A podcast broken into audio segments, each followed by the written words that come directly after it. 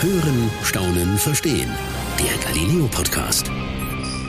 Jeder hat diese Orte, an denen er sich nicht wohlfühlt, oder? Manche mögen vielleicht keine Menschenmassen, andere mögen vielleicht keine Krankenhäuser. Und ich sag's, bei mir sind das Höhlen. Der Gedanke, dass da Millionen Tonnen Gestein über mir sind, der löst bei mir ein extremes Unbehagen aus. Ich muss sogar sagen, auch in Verkehrstunnel muss ich immer dran denken. Und als Österreicher fahre ich regelmäßig durch Tunnel. Ich bin Peter Kreiner, Galileo-Reporter und habe den höchsten Respekt vor meiner lieben Kollegin Claudia Meyer. Schön, dass du heute Zeit hast. Hallo Peter. Claudia ist nämlich in eine unterirdische Riesenhöhle hinabgestiegen. Und äh, die Bilder, die ich auf Instagram davon schon gesehen habe, äh, ich sag's ganz ehrlich, Claudia, für mich wäre das eine reine Albtraumvorstellung. Und für alle da draußen, das waren wirklich Fotos. Da waren eigentlich nur Gestein, dunkler Fels und mittendrin liegend die wunderschöne Claudia. Wie war das für dich denn? Oh, das hast du jetzt aber nett gesagt. Ähm, also ich muss sagen, äh, ich dachte, ich weiß, was da auf mich zukommt. Also ich bin natürlich nicht blind in diesen Dreh reingegangen, habe natürlich brav recherchiert und alles vorbereitet und mich auch ausgerüstet. Aber was dann da kam, war der Hammer. Und ich muss es ganz ehrlich sagen, niemals im ganzen Leben werde ich jemals wieder eine Höhle betreten. Vielleicht noch nicht mal so eine Touristenhöhle, die eigentlich jeder ja kennt, wo man dann Stalagmiten und Stalaktiten anguckt. Ähm, niemals. Also es war ein bisschen traumatisierend, muss ich sagen das löst in mir jetzt das noch mehr das Gefühl aus, dass ich nie wieder in eine Höhle gehe. Ähm, aber fang doch mal gerne von Anfang an. Um, um was geht's da eigentlich? Also von welcher Höhle sprechen wir da? Äh, es geht um eine neu entdeckte Höhle in Nordrhein-Westfalen. Äh, ich habe da letztes Jahr eine Zeitungsmeldung entdeckt, äh, in der eben stand, dass ein Höhlenforscher eine neue Höhle entdeckt hat, ein Höhlenlabyrinth, das ist ein sogenanntes Riesenhöhlensystem. Ähm, und das ist schon was Besonderes, mitten in Deutschland so eine große Höhle zu entdecken. Und nicht nur das, in dieser Höhle hat er dann noch Kristallformationen entdeckt, die absolut weltweit einzigartig sind und die so ein bisschen aussehen wie vom anderen Planeten. Also es wäre zu Gewächse von einem anderen Planeten. In Wirklichkeit sind es aber Kristalle. Und da dachte ich natürlich, super Thema, muss ich machen, muss ich hin. Und bin sehr, sehr naiv an dieses Thema rangegangen. Also ich habe mir das so vorgestellt, so als Höhlenforscher, guckt man hinterm Strauch oder unterm Stein und dann ist da so ein, also ein kleiner Eingang, vielleicht auch ein bisschen eng und dann geht man, quetscht man sich da so ein bisschen rein und dann ist man in so einer Höhle weit gefehlt. So funktioniert's nicht, ähm, sondern man, äh, man guckt nach Nebelfahnen, die aus faustgroßen Löchern in, in den Bergen rauskommen. Und ähm, dann weiß man, okay, da unten kann ein Hohlraum sein. Da lohnt es sich mal genauer zu gucken, vielleicht ein paar mehr Steine wegzuräumen. Und dann wird da aber ein Einstieg oder Eingang freigelegt, der ist so, dass ich halt früher gesagt hätte, okay, da passt jetzt vielleicht ein Fuchs durch oder ein Dachs, aber doch nicht ich. Das sieht aber der Höhlenforscher ganz anders. Und der zieht dann den Bauch ein und äh, beißt die Zähne zusammen und quetscht sich dadurch Gänge und Löcher. Das war unfassbar. Es war, Peter, es war so furchtbar. ich kann es nicht anders sagen. Mit wem warst du denn da muss, unterwegs? Das ist ein äh, Höhlenforscher, der ist im normalen Leben, ist der, äh, besitzt der einen Garten- und Landschaftsbaubetrieb. Okay. Äh, ganz netter Typ, ja. aber auch ein verrückter Typ. Ja. Und seit seiner Kindheit treibt sich der in Höhlen rum. Die sind sein Lebensinhalt, die sind seine Leidenschaft. Und der will in der Höhle begraben werden. Der hat natürlich auch in der Höhle geheiratet. Und äh, alle Ernst. Höhlenforscher habe ich so, doch, habe ich festgestellt, sind ein bisschen verrückt. Und der ist sogar Bundesverdienstkreuzträger für seine Verdienste um Naturschutz und auch um diese Höhlenentdeckungen. Also ich habe höchsten Respekt vor dem, ähm, aber sie sind eben auch verrückt. Aber sag mal, jetzt das, meinst du, der, der ist äh, Landschafts- und Gartenarchitekt? Also ist das, ist er dann gar nicht hauptberuflich Höhlenforscher? Macht er das dann quasi nebenbei oder wie kann man sich das vorstellen? Also er hat einen Landschafts- und Gartenbaubetrieb, also kein mhm. Landschaftsarchitekt, oh, sondern so ein mhm. Gartenbaubetrieb. Ähm, nee, er macht es nicht hauptberuflich, er macht es ehrenamtlich, allerdings schon im Auftrag der Behörden. Aber der kriegt dafür nichts. Also dieses, dieses ganze Leiden, dieses ganze Quetschen, dieser ganze Schlamm und Matsch, durch den sich der immer durchrobbt, also das macht er alles freiwillig, genauso wie sein Team. Die sind alle verrückt nach Höhlen. Aber im, muss ich fragen, im Auftrag der Behörden, was hat denn eine Behörde für ein Interesse an einer Höhle? Also Höhlen, ich habe jetzt ganz viel darüber gelernt, Höhlen sind tatsächlich ähm, so eine Art Zeitkapsel und natürlich auch Schatzkammern, kann man sagen. Zeitkapseln, weil du da natürlich die Erdgeschichte beispielsweise vor Augen hast, präsentiert kriegst. Also wir sind in einer der Höhlen, wir waren ja in vier verschiedenen, nicht nur in dieser neu entdeckt, sondern auch in anderen. Da sind wir durch ein versteinertes Korallenriff gegangen. Ja, da war, haben wir dann eine In Palette. Deutschland? In Deutschland, weil ja in Nordrhein-Westfalen war früher an dieser Stelle ein urzeitliches Meer. Und da ist dann eine Paläontologin vor Ort, die dann gerade dieses Korallenriff erforscht, zum Beispiel. Ach, Wahnsinn. Ähm, oder du hast dann, du kannst eben in einer anderen Höhle, in der wir waren, wurden Menschenknochen gefunden und dann stellte sich raus, das ist eine Steinzeithöhle. Da haben in der Jungsteinzeit ähm, Steinzeitmenschen einfach ihr Lager aufgeschlagen und das war eine Begräbnisstätte.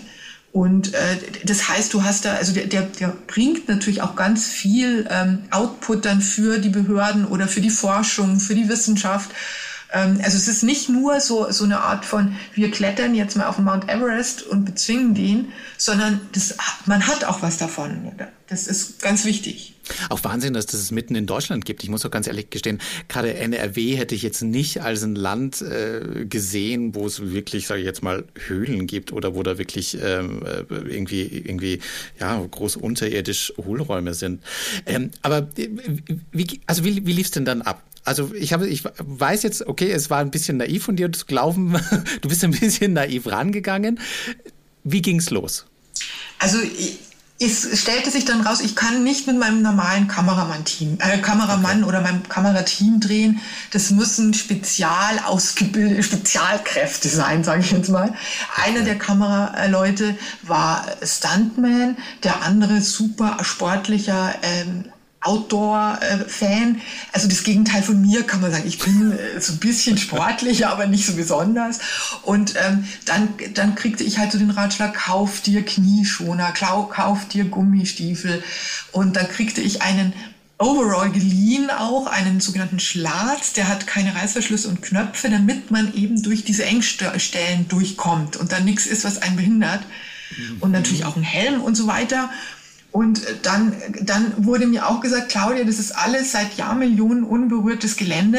Da kann man jetzt auch nicht mal einfach austreten und Pipi machen, sage ich jetzt mal. Nimm dir also auch irgendein Becherchen mit. Ach, das, oh war dann, das war dann doch so die Krönung des Ganzen, ei, ei, ei, weil wir da ja zwölf Stunden drin sind. Ja. Ach du meine und, Güte. Okay.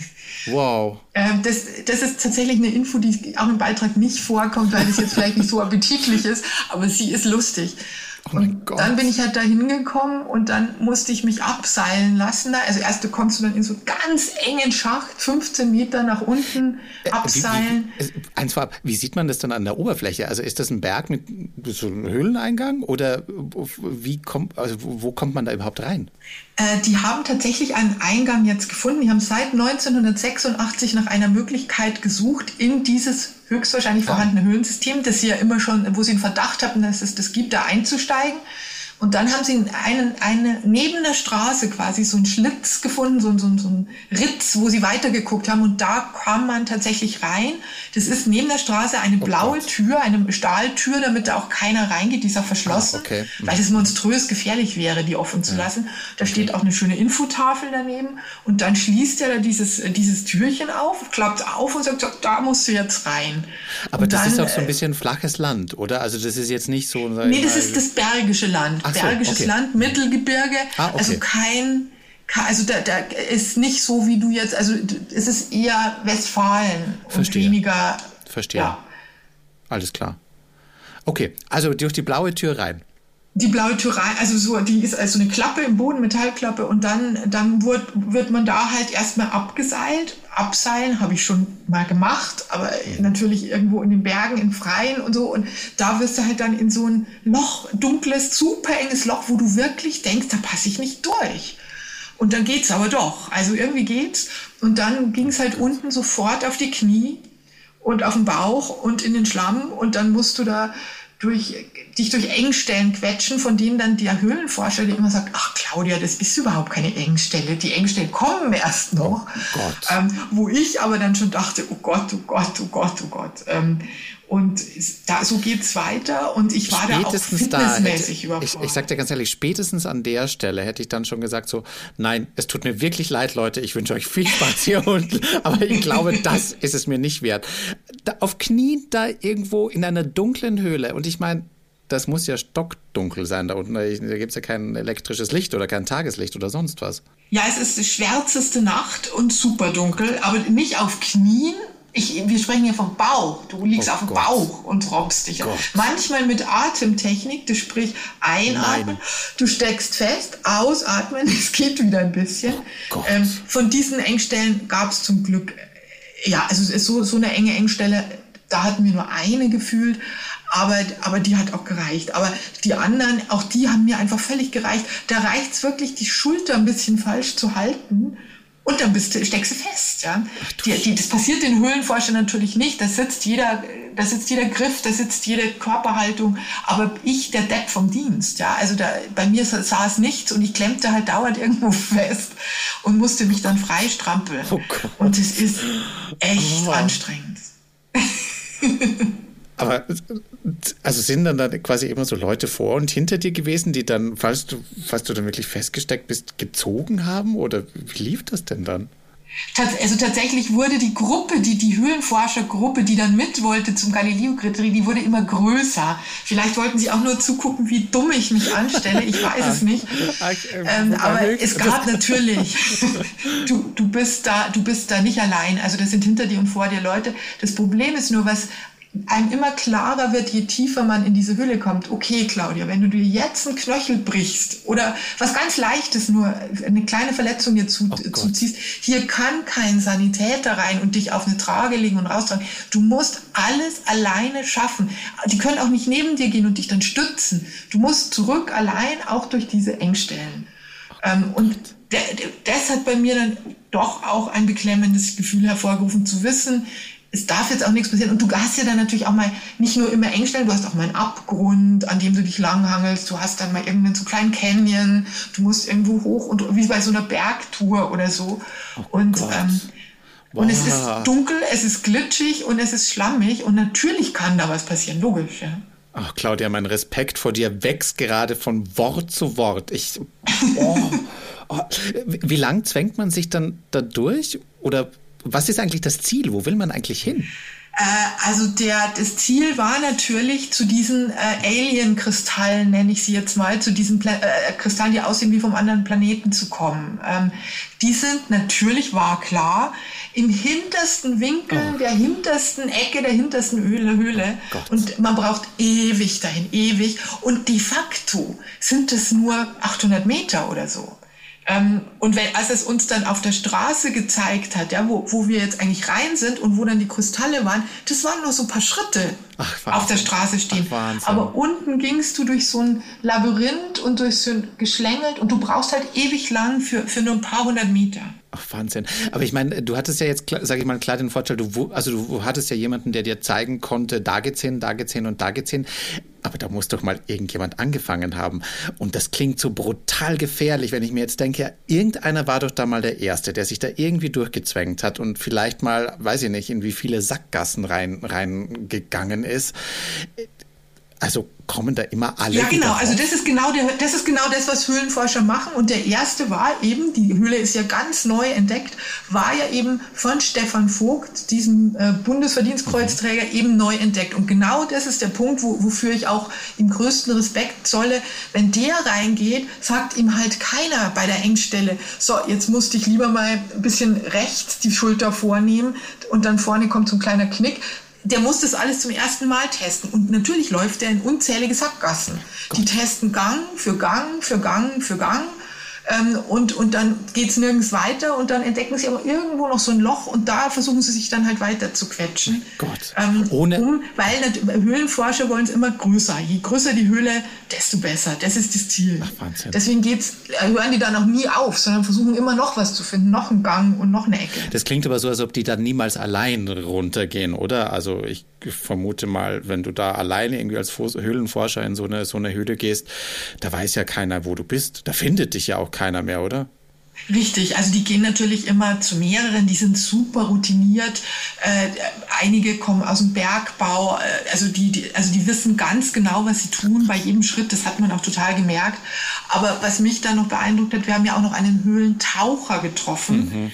Äh, und der ist dann tatsächlich allein. Also wenn es dann, wenn es dann oh. gar nicht mehr weitergeht, weil ja Wasser Stimmt, das kommt in, ja in auch so einem Gang dazu, ist, dann kommt der ins Spiel ähm, der sah so aus, so ein ganz netter, etwas älterer Herr, der sah so aus, als würde der hauptsächlich, also er sah jedenfalls nicht nach Höhlentaucher aus, sage ich jetzt mal. Okay. Und, und der Stefan, der hieß auch Stefan, und äh, da ist es halt so, die, diese Gänge und diese Siphone sind so eng, dass du dann nicht wie sonst beim Tauchen immer zu zweit bist. Das ist ja so die eher eine eiserne Regel beim Tauchen, nie genau, alleine. Genau. Aber bei der Höhlentaucher taucht alleine ähm, weil man sich gegenseitig nur behindern würde und weil die beim Tauchen ganz viel Sand aufwirbeln. Das heißt, der Rückweg muss immer komplett blind gemacht werden. Und wenn, der, wenn dem das passieren würde, der ist dann auch durch so eine Engstelle, ja, wie, ich, wie ich am vorherigen Tag. Und wenn dem das passieren würde, was mir passiert ist, nämlich stecken zu bleiben, dann stirbt er. Oh also dann hat er keine Chance. Oh, Okay. Oh. Und das war schon, äh, also der hat da auch mit der GoPro-Kamera mitgefilmt. Wir konnten dann natürlich das dann uns auch angucken und da wurde mir schon fast schlecht. Also das ist schon, das ist schon grenz, grenzwert. Also das heißt, ihr wart auch an Stellen, wo wirklich Wasser ist und wo man nur durchkommt, wenn da jemand durchtaucht. Richtig, richtig. Oh mein Gott. Also da sind wir natürlich auch nicht weiter. Da ist, ja. äh, da bin ich raus, da mache ich nicht mehr mit. Das kann ich verstehen. Äh, da brauchst du dann so jemand wie diesen Stefan, der, der wirklich ein Spezialtaucher okay. ist. Ähm, okay, also ich, ich, ich, sehe immer noch dich in diesen Gängen zwischen vielen Höhlenforschern. Ähm, wann kamt ihr denn dann mal ans Ziel oder wo, wo ging die Reise alles hin? Also nach, wir hatten ja vier verschiedene Höhlen, aber das, das Highlight war für mich eben diese erste, das Windloch, das neu entdeckte. Mhm. Da waren wir dann nach sechs Stunden dann bei den Kristallen, die, die waren das Ziel. Äh, und dann wusste man halt, okay, jetzt muss ich halt alles auch wieder zurück. Und da habe ich wirklich ich kann es nicht anders sagen, gelust. Ja, ich war am Ende. Ich hatte, ich war rotfleckig im Gesicht und ich war, oh ich habe auch war ein paar Mal kurz vorm Heulen. Das glaube ich. Und es wurden dann auch für mich wurden dann auch Pausen eingelegt und ich wurde an ein paar Stellen mehr geschoben und gehoben und an einer Stelle, wo wir mit so einer kleinen Leiter runter mussten, da wurde ich richtig hochgezogen und auch am Ende sollte man mit so einer speziellen Technik diesen Schacht wieder hochkommen. Also da, da hängt man sich so an ein Seil und dann trittst du da immer so einen Schritt, machst, hängst deinen Haken ein bisschen nach oben und hiefst dich immer selber so raus. Ähm, keine Chance. Also ich habe das nicht geschafft. Die mussten mich mit einem Flaschenzugsystem da wieder nach oben, äh, oben befördern, sonst wäre ich da nicht mehr rausgekommen. Das haben die natürlich im Vorfeld geahnt, waren entsprechend vorbereitet. Mir war es so ein bisschen peinlich, aber ich habe es einfach nicht geschafft. Aber was, was hat dich wirklich so fertig, fertig gemacht? Also war es jetzt wirklich, sage ich mal, die, die, die Enge da drin? War das wirklich die Fitness, sage ich mal? Oder einfach dieses Wissen, ich muss jetzt wieder zurück? Es war die Kombination aus allem. Also es ist eben dann auch nicht so, man fühlt sich nicht wie auf einer Bergtour oder so, wo man, wo man dann einfach äh, in der frischen Luft im Freien unterm Himmel ist, sondern du hast ja diese diese Dunkelheit, diese Enge, diese dauernden Engstellen und selbst wenn du jetzt nicht hochgradig klaustrophobisch reagierst, äh, es ist es ist eine große Überwindung da manchmal, sich da rein zu quetschen. Das heißt, schon das ist wahnsinnig anstrengend. Dann immer wieder das sich befreien müssen, weil man sich blöd angestellt hat und falsch in die Engstelle rein ist. Und dann noch einfach klettern und abseilen und festhalten und langhangeln und so. Die, die Kombination aus allem macht einen wirklich fertig. Also das ist Hochleistungssport und da bin ich nicht geeignet für. Wie, wie viele Stunden ging das denn dann insgesamt? Zwölf waren wir, äh, waren wir oh drin. Oh mein Gott. Okay. Ähm, zwölf Stunden. Für einmal 800 Meter und zurück, quasi im übertragenen Sinne. Ich kann es dir jetzt gar nicht sagen, wie viele Meter wir jetzt zurückgelegt also ich meine an der Strecke haben. Gefühlt war einmal um die Welt. ähm, also ich kann dir jetzt die Strecke nicht nennen, ja, ja. weil die Höhle ist ja acht Kilometer okay. lang. Ähm, aber es war, es war, also für diese lange Zeit wahnsinnig wenig. Wahnsinn. Wahnsinn. Das heißt, eigentlich so diese, sage ich mal, diese Kristalle, von denen du jetzt zwei, dreimal schon gesprochen hast, hast du gar nicht so wirklich wahrgenommen? Ja, die, also die, die sind toll, aber die jetzt im Nachhinein beim Sichten des Footages dachte ich mir, boah, wirklich toll vor Ort. Äh, nee, war ich da nicht so. äh, da war ich so fertig. Es war mir dann so ein bisschen egal, muss ich sagen. Meine Güte, du meine Güte. Dementsprechend wahrscheinlich erlösend, der Moment wieder an der Oberfläche zu sein. Nein, weil ich ja wusste, am nächsten Tag, ähm, da lauert dann die zweite Höhle auf mich und die hatte einen Einstieg, äh, an dem schon so mein, mancher Höhlenforscher gescheitert ist ähm, weil man da sich tatsächlich mit ausgestreckten Armen nach unten in ein dunkles, super enges Loch gleiten lassen muss mhm. und in einen super engen Gang kommt. Und deswegen war jetzt die Erleichterung nicht ganz groß. Nachdem ich das am zweiten Tag hinter mich gebracht hatte, da war ich dann auch richtig ein bisschen stolz auf mich ähm, und fühlte mich schon ganz höhlenforschermäßig. Ähm, Dass du das überhaupt noch gemacht hast. Also ganz ehrlich, ich glaube, nach diesem ersten Tag hätte ich, glaube ich, irgendwie gesagt so, nein, das war's, ich gehe dann nicht noch mal runter. Also, dass du da, also ich, Claudia, ich bin echt ein bisschen sprachlos und so, so ehrfürchtig, dass du da dann am nächsten Tag einfach noch mal dahin gegangen bist. Das ist ja, ich, ich äh, verbeuge mich ganz, ganz, ganz, ganz tief. Irre. Ich muss sagen, dass mir also die Redaktion und auch äh, also jetzt sozusagen die die die, die TV Döse, die mich betreut, auch mir also mir mich, mir gesagt hat, Claudia, wenn es nicht geht, wenn es nicht klappt, dann du musst nicht, also du musst jetzt nicht den Helden spielen oder so. Und dieses Wissen, dass ich zwar, dass ich dass ich nicht jetzt hier irgendwie dann äh, mit, mit Ärger zu rechnen habe, sondern dass man da hinter mir steht und das auch versteht, dass, dass wenn ich das einfach nicht schaffe, dass man dafür Verständnis hat, das hat mir total geholfen. Und die haben mich da schon ganz schön durchgequatscht. Also die haben schon mit allen psychologischen Tricks gearbeitet. Die wollten ihre Hüllen natürlich auch herzeigen. Die wollten auch, dass ich die Tropfsteine sehe und dass ich darüber berichte. Und dann haben die mich da, sag ich mal, durchgequatscht. Ähm, also da muss ich denen dankbar sein. Dankbar oder ein bisschen böse? Nein, wirklich dankbar. Okay. Also im Nachhinein betrachtet, wie es immer so ist, war es natürlich ein fantastisches Erlebnis und ich kann sagen, an einem Ort gewesen zu sein, an dem wirklich weniger Leute waren als auf dem Mond und ich habe mich sehr, ich bin über meinen Schatten gesprungen. Ich habe wirklich mich überwunden und was ganz Unglaubliches gemacht. Und da bin ich auch ein bisschen stolz. Und ähm, der, der Film, vor allem die Bilder sind auch gut geworden. Man sieht mein Leiden und man sieht, wie schwer mir das gefallen ist. Es war nicht gespielt, aber ich glaube, das wird auch keiner glauben, dass ich da irgendwas spiele. Ähm, und das, insofern hat bin ich, gucke ich jetzt positiv darauf zurück, aber ich sage auch nie wieder Höhle. Was hat dich da aber trotzdem dann angetrieben? Also ich meine, der Film ist es dann ja im Endeffekt auch irgendwie doch nicht mehr. Und ich meine, nur weil da jetzt ganz viele, böse gesagt, fremde Leute um einen stehen, die einen be bequatschen, da muss doch irgendein Antrieb noch da gewesen zu sein. Also der, der Stefan, der Höhlenforscher Stefan, nannte das immer das Kolumbus-Gen, das es in uns allen steckt. äh, und vielleicht habe ich das ja auch, also dass wir alle so neugierig sind, dass wir dann auch mal uns durchquetschen und hinter der nächsten Engstelle, da kann ja dann die nächste große Halle und die große Sensation äh, lauern. Vielleicht habe ich sowas auch ein bisschen in mir, äh, so einen kleinen Ehrgeiz, dass ich das jetzt irgendwie schaffen möchte, wenn ich schon extra hergekommen bin, so in dem, in dem Modus, so glaube ich, war ich da. Es klingt auf alle Fälle so. Gab's, gab's denn da noch etwas, wo du sagst, okay, das hat mein Kolumbus-Gen befriedigt? Tatsächlich äh, hat mich ganz äh, stark diese die letzte Höhle, die, die kleinste Höhle, man musste wieder quetschen, aber da war ich schon so so äh, im, äh, war ich schon so routiniert, das machte mir schon gar nichts mehr aus. Ähm, und da wurden eben Menschenknochen gefunden. Das war eine Steinzeithöhle, äh, wieder direkt neben der Straße. Wieder wissen nur ganz wenige Leute davon. Da wird geforscht. Und da haben die ganz spannende Sachen rausgefunden. Die konnten ein Gesicht rekonstruieren anhand eines Schädels, den sie da gefunden haben.